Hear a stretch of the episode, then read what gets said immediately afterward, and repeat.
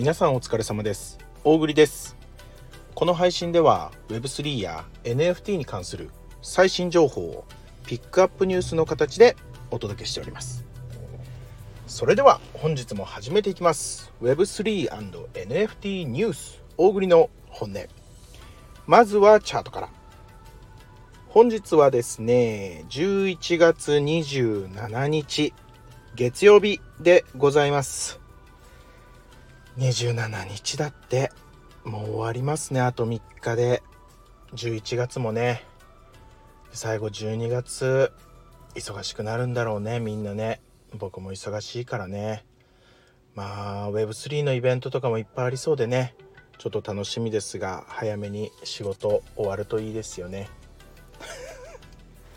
ね。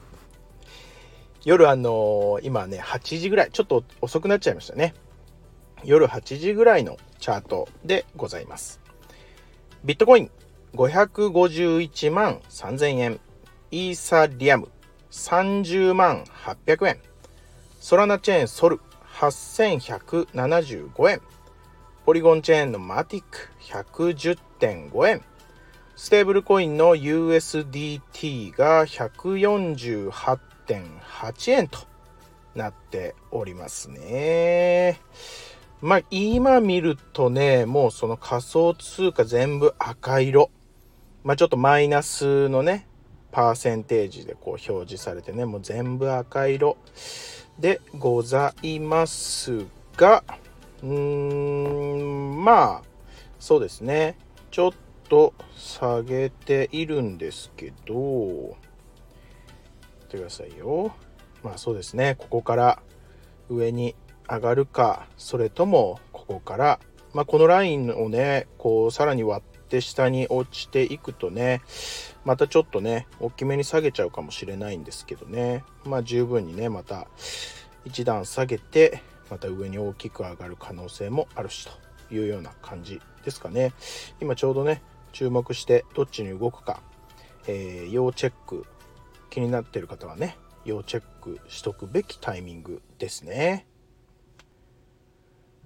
それでは本日のピックアップニュース参りましょうかピックアップニュース1つ目なんですけどまあ若干ちょっと Web3 とは関係ない部分なんですが、まあ大事だなと思ってね、あの、LINE や Yahoo、個人情報40万件流出って言ってね、記事で出ますわ。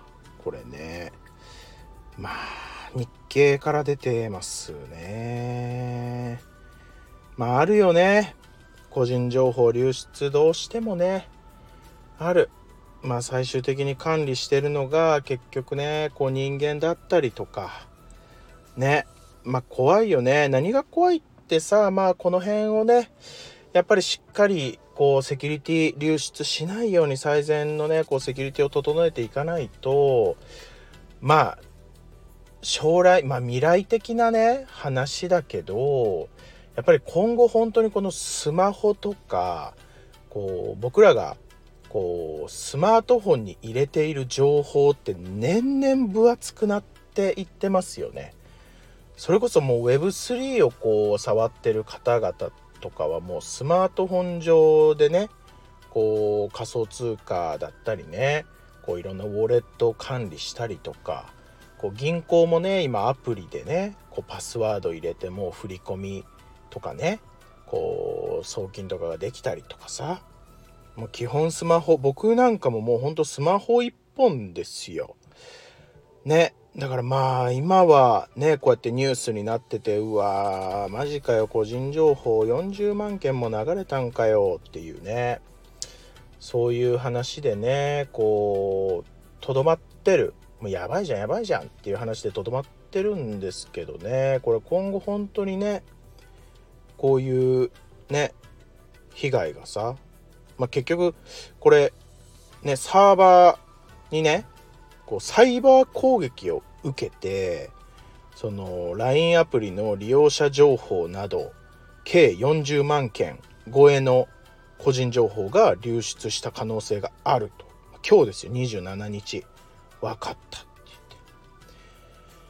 サイバー攻撃。もう僕ら一般人にはもう何ともできないよね。実際ね。まあもうどうしろっていう話なんだけどさ。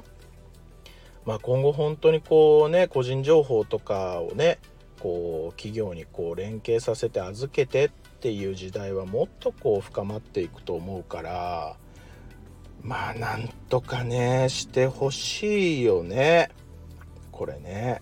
まあそういうね事件がありましたというねお話。皆さんもねあの気をつけていたまあどう気をつけろっていうんだろうね これね。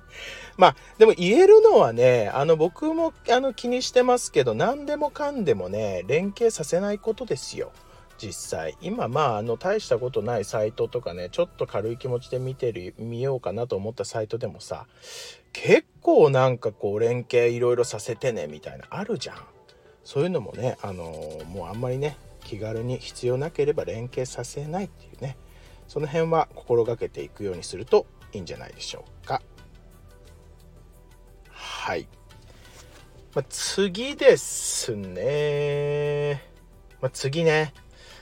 あのー、堅どうしよう。堅苦しい話ばっかりだとあれだけどさ堅苦しい話真面目な話しますわ。まあでもその SBI 皆さんの SBI ホールディングスご存知ですよね。まああのよくねネット銀行とかさいろいろあの触ってる方多いんじゃないかなと思いますよ。まあ、僕もねこの SBI さんにはね結構こうお世話になってるんですけどね。まあこの記事これも日経ですわ。日経ね。日経なんですけどこの SBI ホールディングスがえー、っとですねそのアメリカのそのサークルインターネットフィナンシャルっていうところと業務提携を発表したんですね。で、な、な、なんのこっちゃらっていうね、話なんですけど、このね、もう会社名なんてみんな知らないと思うわ。このサークルインターネットフィナンシャルっていうアメリカの会社は、まあ、どうだろう。皆さんよくご存知って言っていいのかな？あの USDC US ドルにこうあの紐づいたというかね。あのステーブルコインの USDC ですよ。皆さんよく使われてる方は使ってるんじゃないかなと思うんですけど。このコインをこう発行してる会社なんですよ。ええー、って言って。ね。僕も前から知ってたわけじゃないですよ。ねここと提携をしてそのまあその今後ねその JPYC っていう円ベースのステーブルコインが発行されてくるんだけどこの USDC と要はこのあの円ベースのステーブルコインをこうまあ交換できるような仕組みをこう作っていくって言って言ってるんですよ。ね。まああのーいわゆるねそのアメリカのこのステーブルコインに関する法整備っていうのはまだあんまり整ってない段階なんですけどまあこのさステーブルコインっていうのはまあちゃんと理解しっかりできてる方も少ないかもしれないんですけどまあその海外のねステーブルコインをねこう国内にこう導入するっていうのはまあ初なんですよ。とりあえずね。まあだからねこう活発にねこう海外とのこう取引がこう盛んにねこのステーブルコインを用いることでこう容易にできるようになるよっていう話なんですけど、まあ、結局その国境を越えるねそのまあ、まあ、小さなねその貿易の決済とかあとはそのもう海外にいるエンジニアさんとかにさこう国境を越えてねこう代金を払うっていうのは非常に本来ややこしいわけなんですよ。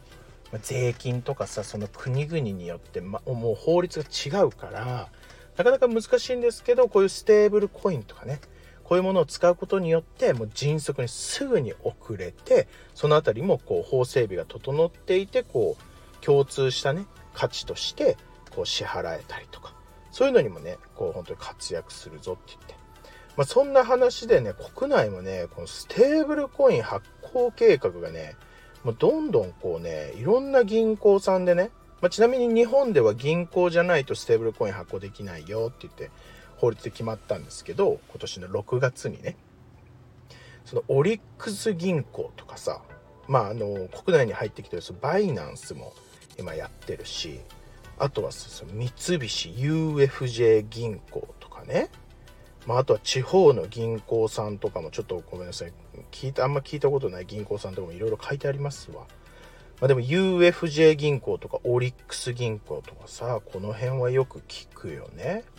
まあこの辺がね一気にねこうステーブルコインをねこうまあ今発行計画をね進めていてねまあちゃんと理解して、まあ実はそのステ、国内におけるそのステーブルコインっていうのは仮想通貨とは違うよっていう風に法整備が今もうちゃんと決められてるんですけど、ただもう僕らとかさ、もう僕らですらさ、もういや、ステーブルコインって、その、仮想通貨でしょって思ってる人めちゃくちゃいますよね。あの実際これねあの国々によって認識違うかもしれないんですけど国内ではステーブルコインは仮想通貨じゃありませんよって言ってで決まったんですよ法律でね。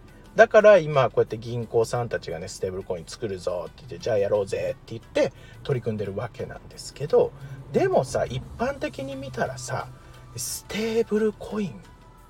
え？何それ？みたいな。仮想通貨銀行作り出したの？みんないろんなところで？みたいな。印象に絶対なりますよね。絶対なると思う。え？何？何？仮想通貨いいじゃんってね。まあそうなってくれたらね。あのー、Web3 今進めてるね。こっちのもんですよね。まあでもそうなると思うよね。まあ今後もねいろいろあのねこういうコインステーブルコインね。